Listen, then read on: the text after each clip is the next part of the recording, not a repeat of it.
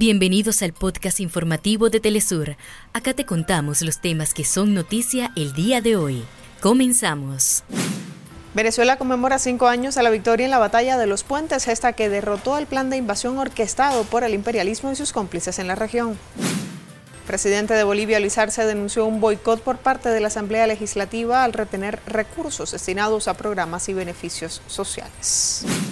Organizaciones argentinas realizarán jornada nacional de lucha contra los ajustes del gobierno y en reclamo de apoyo para comedores comunitarios.